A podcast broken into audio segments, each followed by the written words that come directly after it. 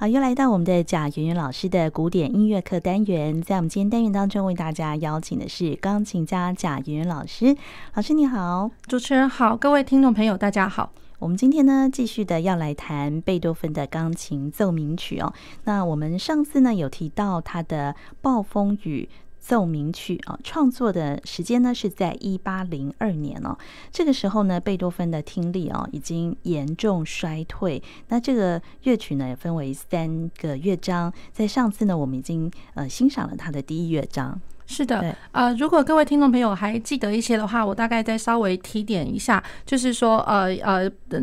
包括这个暴风雨这个呃这个名字，对，因为就是呃贝多芬他曾经就是有跟那个他的朋友安东辛德勒谈到这个议题哦，因为就是辛德勒就是跟哦贝多芬询问到就是说，哎呀要怎么样去处理或者说诠释就是他的两个奏鸣曲，就是说这个三十一之二，还有包括他另外一个五十七，也就是我们所呃知道的是热情奏鸣曲哦，然后贝多芬就跟他说，嗯、呃，你如果不知道要怎么样去诠释的话，好吧，那就请你去。看一下那个莎士比亚的剧作，叫做《暴风雨》这个剧作，对，所以《暴风雨》是从这个他们这样子一个对话来的。哦可是当然就是说，这个剧情或者说这个音乐本身，其实并不是说那么关那么样的关联到这个剧情啦。嗯，对，只是说因为贝多芬讲出了这么一句话。嗯，好，那然后我们上一次有提到，就是说第一乐章它其实就已经有呃非常不一样的，因为包括第一乐章我们呃原本来说它是一个呃那个奏鸣曲奏鸣曲。曲体里面的一个奏鸣曲式，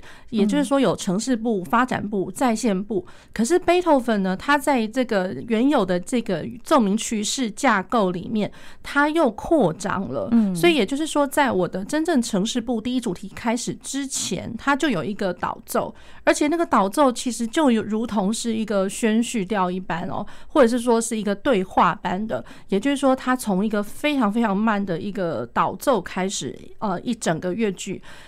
然后再过来穿插的是哒哒哒哒哒滴滴的哒哒哒哒哒哒哒，这是一个很激动的一个一个节奏动机哦，哒哒哒哒哒哒哒哒，然后再来又开始穿插着又是慢的，嗯，然后再来哒哒哒滴滴哒哒哒哒哒哒哒哒，又回到那个对，所以就是这两种不一样的一个素材在，可以算是对话或者说各自表述了那种感觉，嗯，对，那然后再过来才呃经过了这样子两次的穿穿插之后，才开始了它真正的第一呃第一主题。哦，哒哒哒哒，那可是第一主题的时候就已经有它的音域上的一个改变，就是说，呃，哒哒哒哒，然后跨了大概两个八度，啦哆哆滴哒哒哒。哆哆哆哆，所以再再来都显示出，就是贝多芬他呃很完善的运用了那个钢琴，它能够呃呈现出来的一个音响的一个一个特性哦。所以它最低的音域用到了，我高一点的音域也用到了，而且我中间还穿插了听起来像是三个三个不同的声部，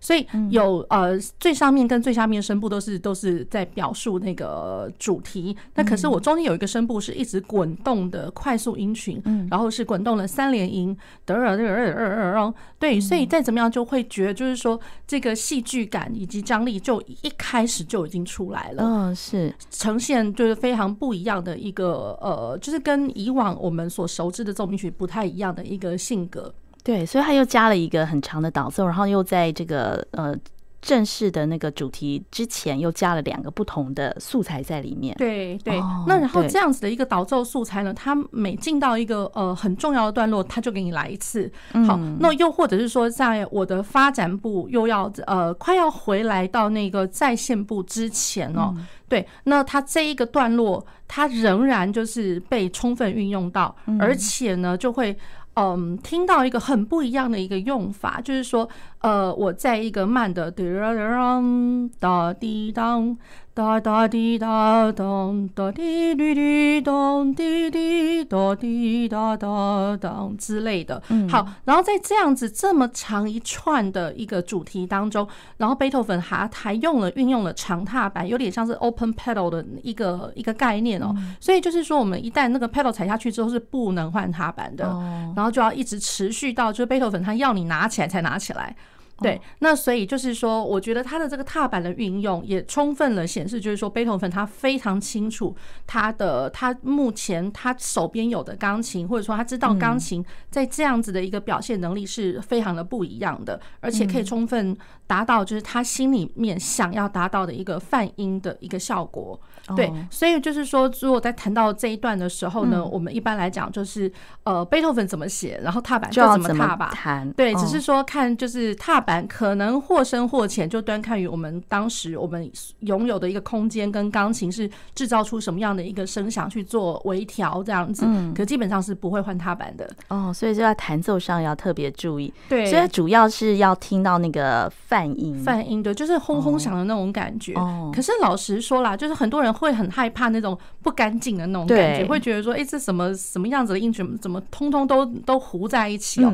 那可是我有一个小建议，就是说，如果遇到这种状况的话，基本上是我们踩长踏板，然后浅浅的踩，不要踩实，不要完全踩到底，因为有些人可能一踩踏板就是习惯像开车一样大脚一踩踩到底，那就有点恐怖，就好像我们油门一下子突然加了很多这样。其实不用，就是大概踩个三分之一，顶多三分之二。那可是我们在弹奏的时候呢，哦，可能我们的指尖就必须要再坚实一点点。对，以一个比较像是可以歌唱，可是它的音色是有点颗粒的那种音色，嗯，然后去弹奏在这个长踏板的这个呃声响上面，嗯，对，那这样子传出来的时候，其实每一次很很清亮的那个声音音符的音，这样传出来的时候，其实我们听到都会是最近听到的那个音，然后以前的前面它糊糊掉了那些音的话，我觉得有点像是我们在照相，有一个焦点跟背景是比较模糊的那种感觉，所以那个焦点永远。还是会出来的哦，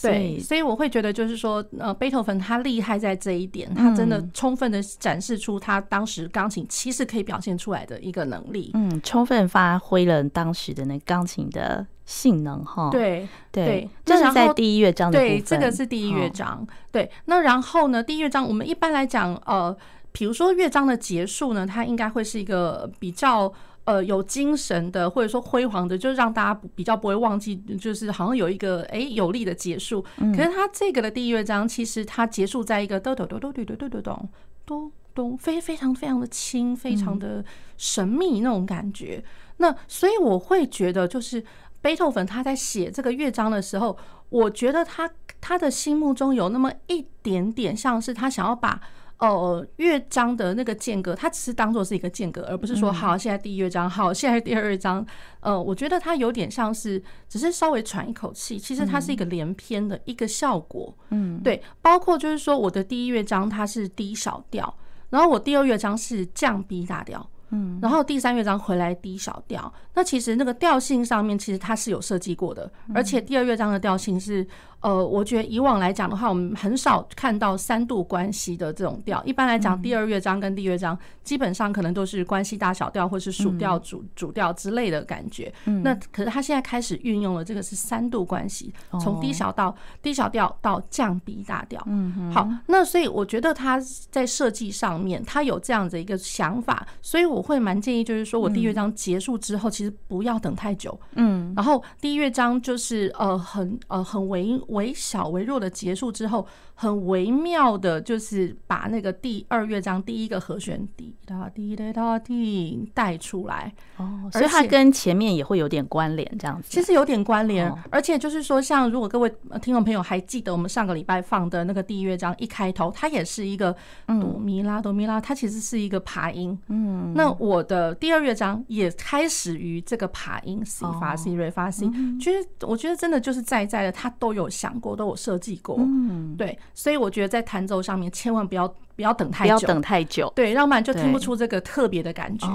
对，那然后第二章，各位听众朋友，待会呃听一下哦，可能会听到就是呃我有很低的爬音，然后再过来呢，我上面也一样就会有一个很高的叮叮咚。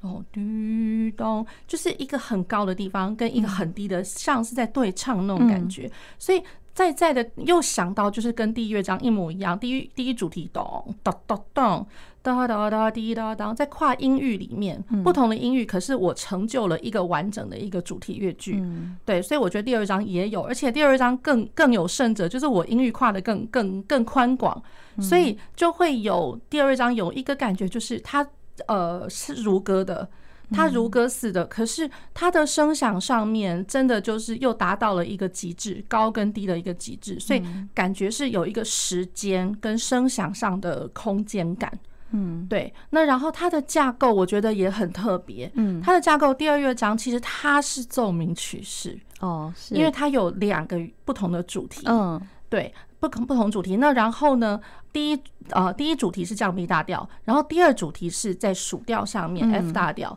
那可是呢，它是一个省略了发展部的奏鸣曲式哦。这非常非常的特别，非常特别。也就是说，其实讲白了，它就是两个大段落，A 跟 B。然后，呃，第一个大段落有第一主题、第二主题，很明显就是呃主属调关系的一个上面。那第二大段的话，它一样回到第一主题跟第二主题，然后两个主题都在同一个调上面。嗯，所以它基本上它根本就是一个奏鸣曲式的写法，只是它没有了中间的那个发展部。哦，对，所以我觉得它这个也是特相当特别的一个做法。所以它是完全，他是没有照着那个规范来走的哈。呃，其实我觉得是蛮创新的了。哦，就他心里面有的这个架构形式，嗯、可是他绝对，我觉得他真的就是背头粉啊。嗯、然后他就是呃，有他自己创新的一个东西所在。嗯、虽然还没有完完全全就是说要打破旧有的东西，可是他在旧有之上，他建立了他自己的独有的东西。好，那我们接下来就来听这个《暴风雨》的第第二乐章。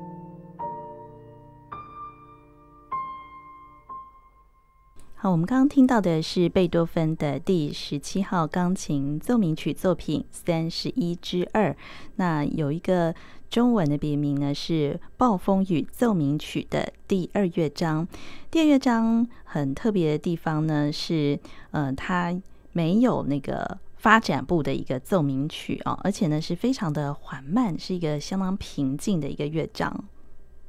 是的。那然后各位听众朋友，呃，在听的时候呢，一定也会听得到，就是一个呃，我刚刚所所谓的，就是一个时间上面，还有在它的音响上面的一个空间的感觉。然后更尤其是，比如说各位刚刚如果有听的话，它的第一主题的一个延伸哦，滴答答滴，然后会一直听到下面有那个第二容。然后跟高音的 down 就是一个八度的一个一个 tremolo 一个感觉哦，对，所以它其实就是这这两个 down down 这样子的一个那个动机，它一直就是呃跳过来跨过来又跨过去，大概延伸了大概有两三个八度之远哦，对，所以我觉得这个其实这个并不是讲说我的左手要弹 down，然后右手弹高音的 down，其实是右手是要弹中间那个声部，所以就是说造就了它的弹奏的难度上面来讲，第一个我要很稳。我心跟我的人，就是我的想法、意念上面一定是沉稳的，沉稳的，好好去唱这个主题的延伸的这个乐句。然后呢，我的手部呢，我可能就是左手要运动一些了，就是说要很低的音域，然后再过来跨过右手到很高的第二种。所以基本上是同一只手在弹第二种低的跟高的东西，所以是左手跨过来弹高音的。对对。哦，那右手在弹中间声部。对对，然后中间声部的话，要不然因为很怕会不平稳。哦，对，所以中间声部一定是只能一只手来弹，不能交错的弹。对，所以我觉得这个造就了，就是说，当我在运动这这么大的一个动作的时候，我是不是还可以仍然保持着它的一个内在的一个沉稳度，很平稳，很平稳的一直走下去那样子的一个感觉，而且。就是说，我在声响上面，我要控制的极好，嗯，对，因为我在最低跟最高，其实第二容，第二容，就是就是有点像是我呃，orchestra 里面，就是有人在打打那个定音鼓，可定音鼓是那种很静悄悄，甚至像是隔着布幕的一般的那种，远远的听得到第二容。那种感觉，所以手部又要就是跑很远，那然后又要控制的这么漂亮的那个音色，我觉得这是最难的一个部分。嗯，对。那我们接下来呢，要来讲它的第三乐章。第三乐章呢是稍快板哦，那它也是一个奏鸣曲式哈。呃，第三运动烧快板，其实它其实呃比较算是一个有点呃，因为其实它的那个主题的素材会一再的回返，一直回来，对，所以有点类似 A B A B A B 那种感觉，对，所以就是呃，我觉得严格来讲的话，它应该。嗯，怎么说呢？我觉得它应该比较不算是奏鸣曲式，有点像是 rondo form 那种感觉。哦、对，那然后我比较特觉得特别的、哦，第一个它呃第三乐章来讲，因为它三八拍。嗯，那我们一般来讲，我们快板乐章的话，嗯，我很少会会就是说写的这么流动三八拍，因为它其实一一看如果三八拍的话，其实它就是要动了。嗯，对，可是没有说到相当的快。嗯，好，那再过来就是说，我觉得三八拍，如果各位听众朋友去这样想，就是我一个小节里面以八分音符为一个呃计拍单位，然后一个小节有三个八分音符，嗯，那我一个八分音符等于两个十六分音符，对，那所以就是说我呃讲起来的话，应该就是我的一个小节会有六个十六分音符，嗯，对，那整首曲子各位听众朋友就会一直听得到，就是它其实。嗯，都会是在十六分音符里面，就是一直串来串去，走来走去，是非常流动，一直流动的十六分音符。哦，好，那然后我觉得其实有一个这是呃非常好玩的一个议题哦，嗯，就是因为第三乐章真的大家哦，如果待会放出来，大家就会觉得说啊，这根本听过嘛，这样子。是啊，因为常常就是 演奏会场合或者说比赛场合什么，很多人都会弹弹的一个曲目哦，嗯，那然后。嗯，基本上它呃，如果说是六个十六分音符的话，嗯、各位听众朋友就要去想，那我从头到尾我是不是要一致的去划分？因为呃，它是三八拍，嗯，所以照理说应该会是二加二加二，嗯，这样组成的一个六六个十六分音符的这样子的拍子，它这样听起来才会是三拍嘛，嗯，对。那可是呢，常常会有人在台上弹的时候呢，就会弹成三加三。哦，对，所以就会变，就会如果三加三的话，听起来它根本它是两拍子。哦，对，那所以呃，我觉得就是说，在弹第三乐章的时候，最最最重要就是一定要维持那个三拍的感觉，它永远在打三拍。怎么样弹才会像是二加二加二？呃，比如说它的那个主题哦，嗯、呃，哒哒滴咚，哒哒滴咚，哒哒滴咚，哒哒哒咚，就是它是从弱起拍开始的。嗯哼，one two la fa mi re re，这个是第一拍。哒哒滴咚，嗯哒哒滴咚，嗯哒哒哒滴，嗯哒哒哒滴，嗯哒哒哒滴，这个是打三拍。那可是常常会有人会弹的是哒哒滴咚，哒哒滴咚，哒哒滴咚，哒哒哒咚，哒哒哒咚。对，其实嗯，就是说它的拍数呃都没有错。嗯，可是如果说意念上面我分法分错的时候，那很容易就是两拍跟三拍整个整个就是突兀的。那有些人可能弹一弹不自觉，一下子三，一下子二。嗯，那所以从从头到尾，其实这个第第三乐章不短。那常常有如果说会听了，如果说一下子二，一下子打三拍的话，那觉得还真的是蛮阿杂的那种感觉。所以这个要非常小心，要非常非常的小心，它永远是在打三拍子。对，所以这个我觉得是最特别的部分。嗯，好，那我们接下来呢，就来听它的第三乐章。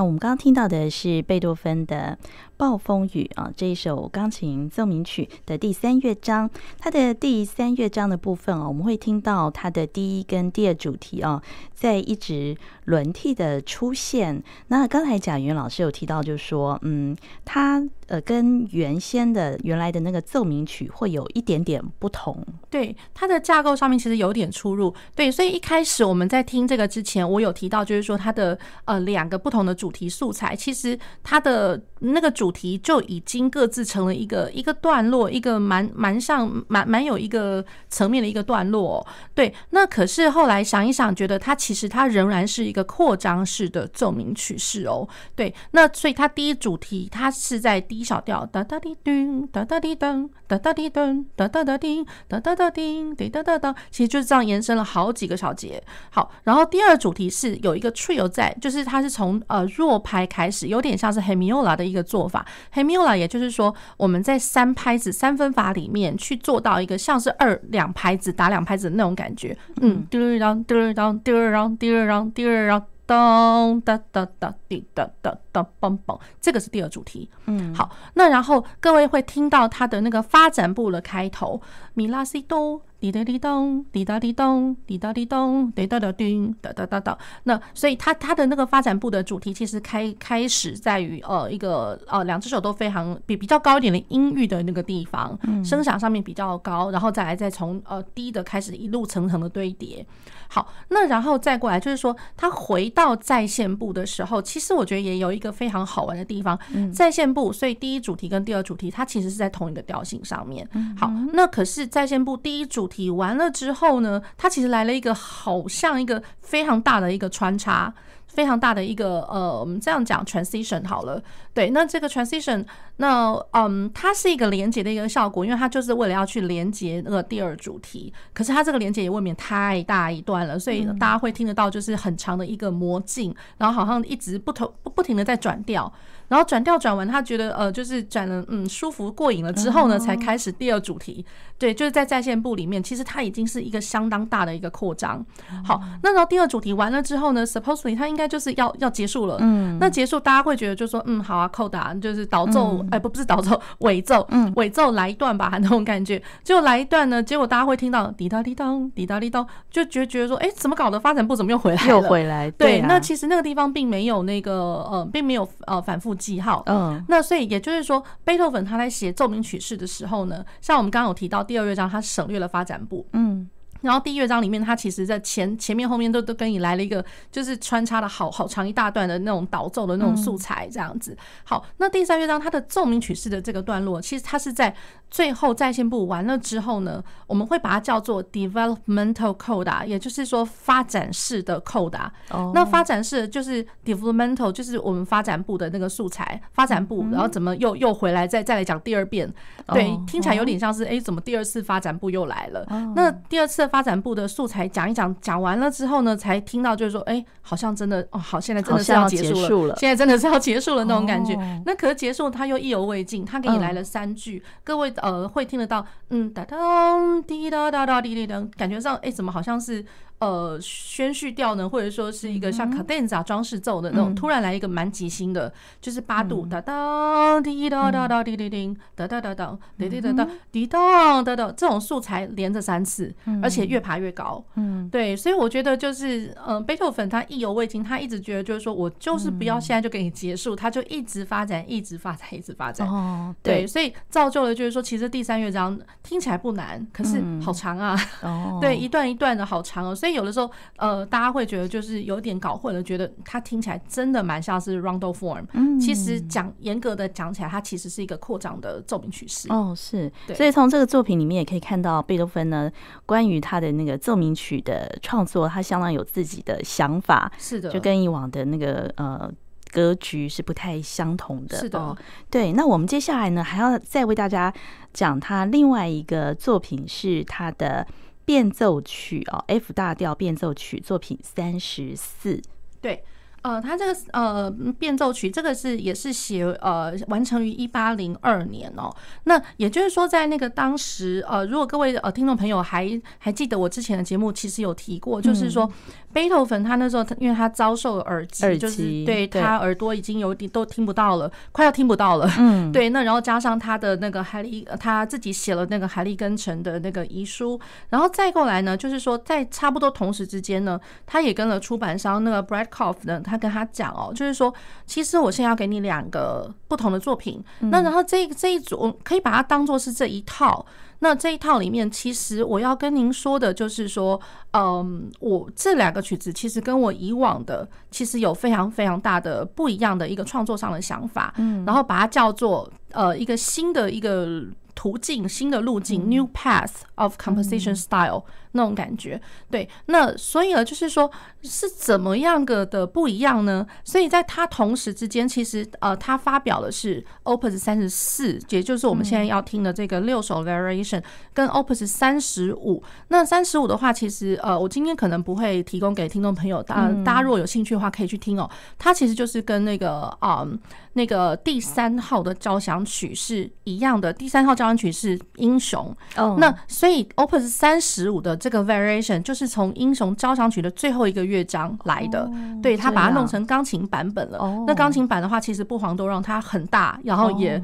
很大很长，而且真的不不不简单。它其实真的是一个不简单的东西。Oh. 那可是三十四跟三十五同为 Variation，、oh. 那大家当然第一个就是显而易见，就是哦，这个一个是比较小一点的。一个是比较大一点的，然后再加上了，其实我上次的节目也有提过，就 Opus 三十三，它是 Bagatelle，那个就是钢琴的小品来着。对，那钢琴小品其实就是在同时之间三三三四三五，然后贝多芬他都认为就是说，在这个此时此际，我要提供的还有呃，从今以后，其实我要开创的是一个新的东西。嗯，对，那也就是说我要提供的一个 new path，就是呃新的想法、新的路程。的一个创作的意意念，嗯，对，所以他希望大家能够发呃，能够。呃，发现得到他是如何的心，然后他呃如何发现到贝多芬的一个想法这样子。好，那所以就是说他在旧有的一个架构，比如说像那个 variation 变奏曲体，那像这个这个曲体，还有跟呃那个上次讲的 Bagatelle，Bagatelle 也就是贝多芬他自己真的就是还蛮创新的，放在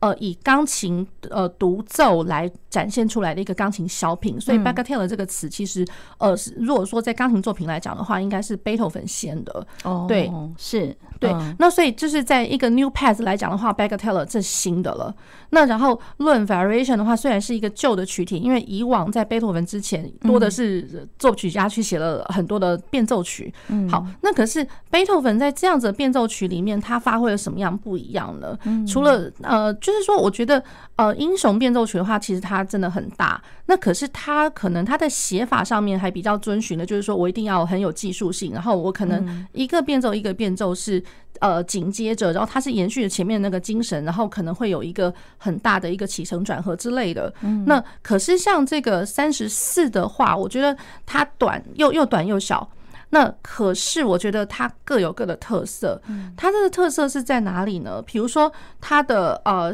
呃六，它其实是从主题，然后发挥发展成呃六个变奏曲，然后在呃在第六个变奏之后呢，会加上一个尾奏这样子。是好，那听起来好像很简单，好像就蛮平凡的。可是论它的呃调性上的架构。每一个都不一样。哦，对，所以就是说，我的主题是 F 大调，然后再过来我的那个第一第一的变奏就已经变成 D 大调，嗯，然后再过来降 B 大调，嗯，再来是 G 大调。再来降一大调，再来是 C 小调，然后最后第六的那个变奏是回到 F 大调，然后加上它的扣打也是 F 大调。嗯，好，那其实它的扣打来讲的话，其实就是等于就是把它的主题又拿回来再重新讲一遍，然后而且是把它的主题再更加的延伸一些，就是它嗯，可能主题没有到那么的长呢，可是大家会听得到后面回来的那个主题，就是真的主题回来了，可是它更。更多了一些不一样的东西，嗯，对，所以这个它调性上的编排，因为以往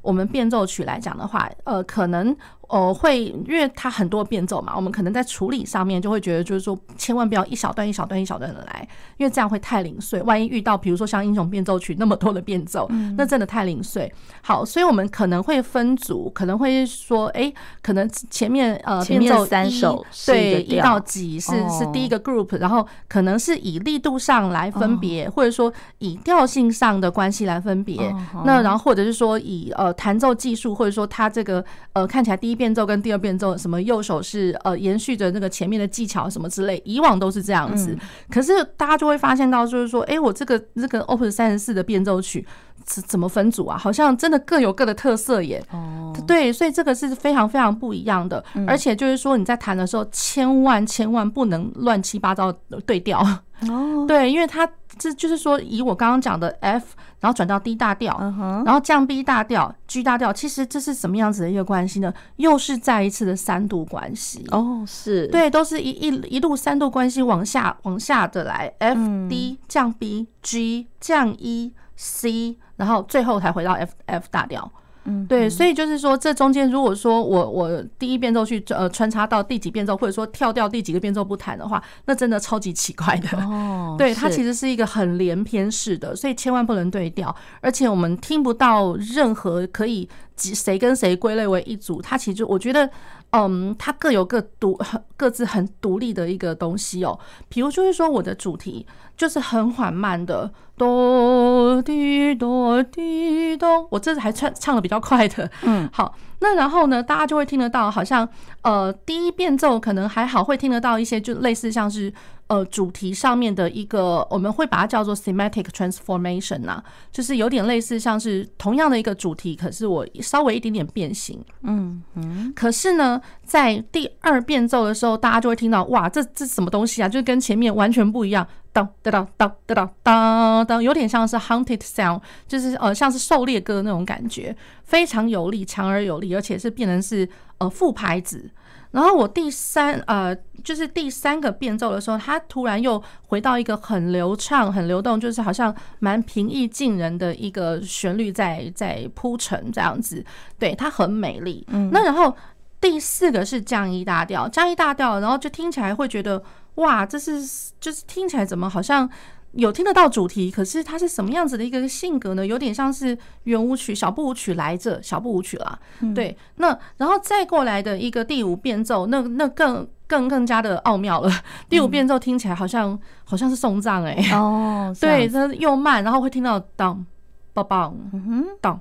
咚咚，就是沉重的一个附点节奏。嗯、那可是在，在呃那个这个类似像送葬的一个性格，他要。转接到呃第六变奏的时候，它这个中间其实开始慢慢慢慢，大家会听到那个声响越来越厚重，嗯，然后听起来就觉得说，哎，怎么好像有点交响化的那种感觉？那所以大家自然而然也会想同同时就去想了，就是说，哎，同时之间，哎，那其实对啊，同时之间他还创作了那个 Eroica，就是英雄的呃交响曲，嗯，对，然后再过来英雄交响交响曲之后，他就会有他的那个英雄变奏，就是呃 Opus 三十五的这个 Variation 来着，哦，对，所以同时之间，我觉得他可能。贝多芬在创作的时候，心里面一直想了很多很多，所以会听得到，在同时之间，哎，好像有那个东西跑出来了那种感觉。好，好，然后再回来，最最后 Variation Six 就是回来 F 大调，那然后 Coda 会听得到主题。嗯，好，那我们今天呢，在节目的最后呢，就为大家选播贝多芬的 F 大调变奏曲作品三十四。